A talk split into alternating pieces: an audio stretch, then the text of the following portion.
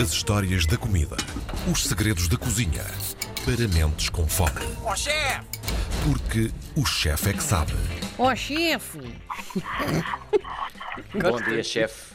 Bom, Bom dia, dia. meus queridos, bom dia, bom dia, como é que estão? Tudo bem? Estamos hoje, bem. hoje vamos desvendar aqui alguns segredos de, de um ingrediente que nós gostamos muito. Nós gostamos muito. Eu não sei se vocês vão estar preparados animicamente para isto, nem os nossos ouvintes. Então, mas não tínhamos combinado falar de, de um dos grandes jogadores de futebol eh, da história do futebol português? Então era, era, era, Era. esse o figo. Ah, Era esse- Era claro. Pronto, é porque eu no figo nunca passei de Alan Sveden e, portanto, não sei Olha que bem. Toma lá, embrulha. Muito Não bem. sei muito sobre a história. Mas, é- mas é um pouco sobre o figo, fruta. Se servir Tá bem. para hoje, podemos É- utilizar isso. Então, pronto, pode ser como Pode ser. recurso. Boa, boa. Então hoje vamos falar de figos. Os figos que estão a entrar em época, início de julho, ah, final de agosto, é a altura forte, forte, forte dos figos.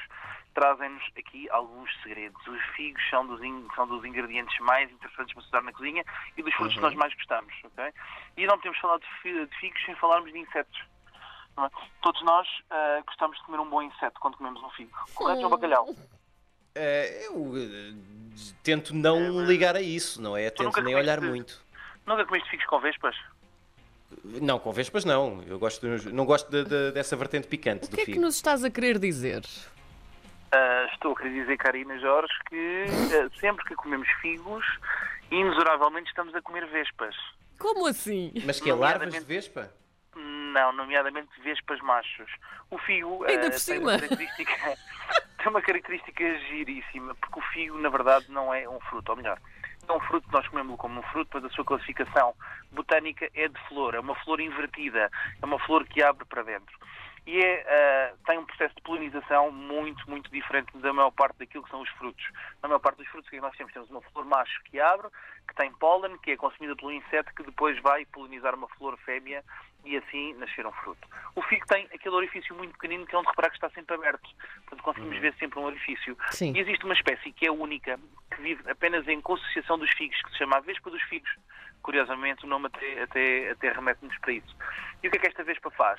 Vai aos figos machos, que não são comestíveis, que são os primeiros que aparecem, que são muito pequeninos, e nesses fi- figos machos ela vai penetrar por aquele buraquinho muito pequenino do rabo do figo, e quando penetra nesse buraquinho do rabo do figo, perde as asas e as pernas vai alimentar-se vai alimentar-se e vai carregar também aqui alguns ovos e algumas pupas que vai largar dentro desse figo.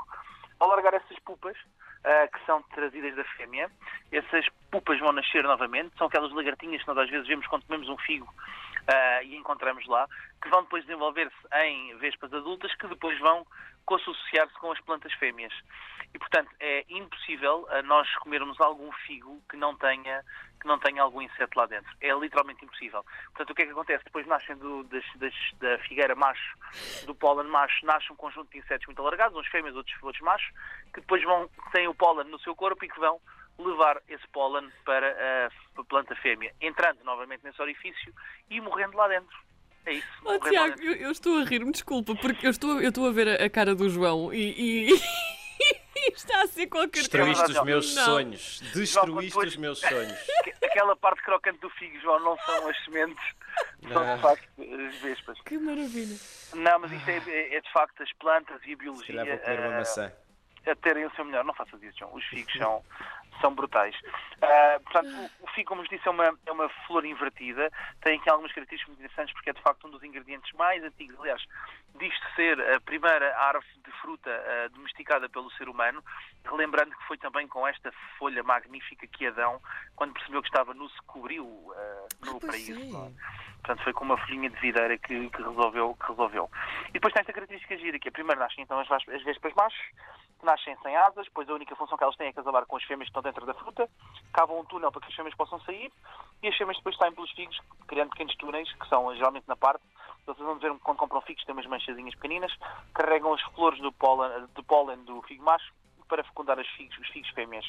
Isto é um processo giríssimo, porque se vocês procurarem com cuidado, garanto-vos que vão encontrar sempre uh, vespas mortas dentro dos vossos figos. Não há hipótese, é continuar a comer, porque é fantástico, é proteína. Aliás, isso depois está na ficha técnica do produto como uma, uma carga proteica muito elevada. Os figos existem do mais variedade de estilo possível imaginarem. Existem em Portugal mais de 150 espécies diferentes Isto também é muito ligado ao facto de ser uma planta extremamente antiga e a sua utilização na culinária é bastante, bastante dispar.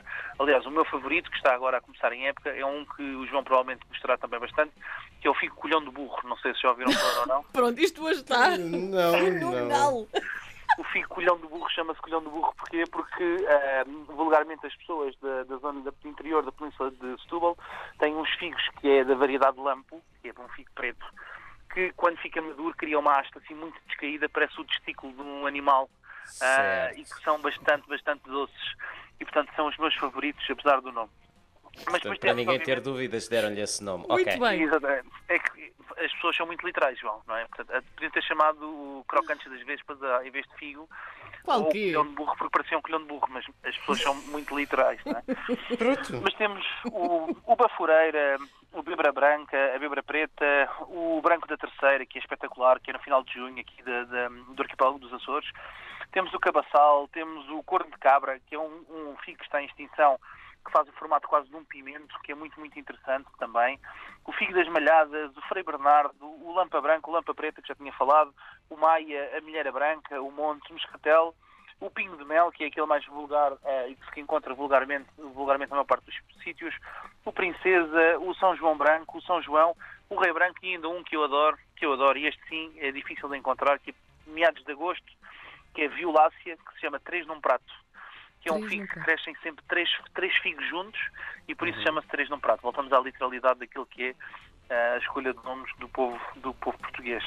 Eh, esta é uma cultura tradicional em Portugal, eh, é uma cultura que tinha por objetivo a produção de figos passados, essencialmente. Eh, agora cada vez mais começamos a ver a utilização do figo fresco e eh, eu particularmente sou fã de saladas com figos eh, um pouco mais, mais, mais verdes, ok? Sem dúvida. fica sempre espetacular nesta altura do ano então é fantástica para nós podermos trabalhar é, e também muito, muito consumida em conserva tradicionalmente aquilo que se dizia com as conservas de figos era não deixar que os figos ficassem amadurecidos era colhê-los numa fase precoce ah, da maturação e depois podermos cozinhá-los numa calda de açúcar até ficarem completamente translúcidos e absorverem esse açúcar e conservarem-se durante todo o ano.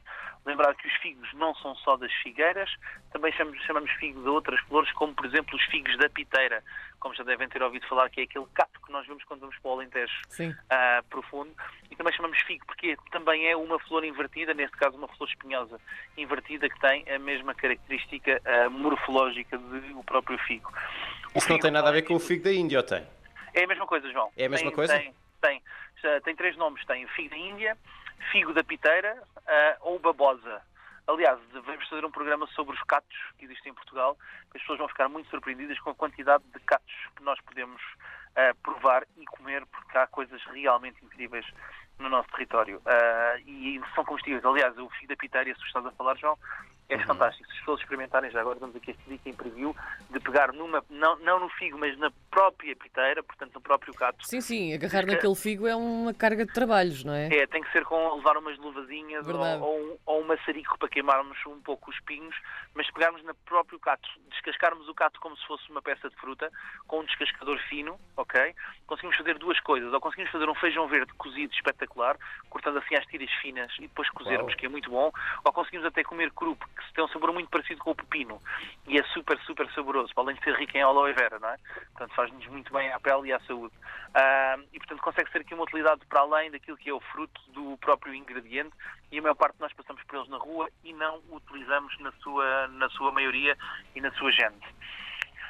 Para além disso, eu achei por bem trazer ah, uma receita de compota de figo, porque é, tem que ser, não é? Quando nós falamos em figos, falamos em doce, falamos em compota, Como ou é falamos dos nossos figos recheados com nozes que são espetaculares, que é uma curiosidade também literal, porque alguns figos, principalmente o colhão de burro, por isso é que eu gosto tanto dele, quando está muito maduro e seco, ele ganha notas de frutos secos e, portanto, daí a co-associação dos portugueses de associarem a nós a tostada ao figo, que fica de facto muito, muito interessante. Receita muito, muito simples. Vamos precisar de 2 kg de figo verde, ok? 1 kg e 300 de açúcar, muito simples. Cravo da Índia, eu particularmente adoro com os figos, estrela de anis, pau de canela e se arranjarmos umas sementes de coentros.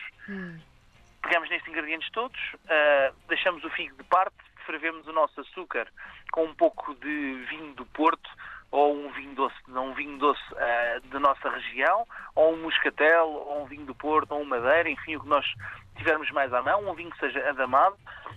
Fervemos um pouco deste, fervemos este açúcar com as especiarias, com este vinho, e se quisermos fazer figos em conserva, pois muito simples.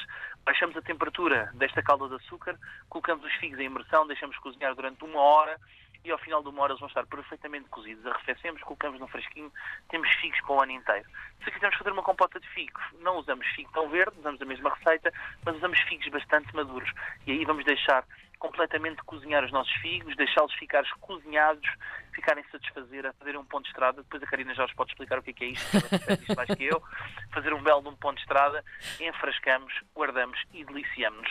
Barrado uh, em cima de um peitinho de pato grelhado na brasa ou recheado dentro de um peito de frango ou simplesmente em cima de uma tosta de bom pão de centeio. Ai, Tiago, pelo amor de Deus. É os nossos figos. São os nossos figos. Muito obrigada por este momento. João, vai comprar figos. Ele vai comprar Adoro, figos. Vai comprar adoro figos. figos. Daqui a pouco vou dar um saltinho ali ao supermercado ver o que é que há. E olha, nesta altura é figos, cerejas e pescos. É Eu a minha perdição. que- Estou a imaginar João Bacalhau em casa com a procurar buracos de vespas. Com uma lupa também. Tiago, muito obrigada. Voltamos a falar Um então para a semana. Um Até beijinho grande. Até Obrigada. para a semana, um abraço.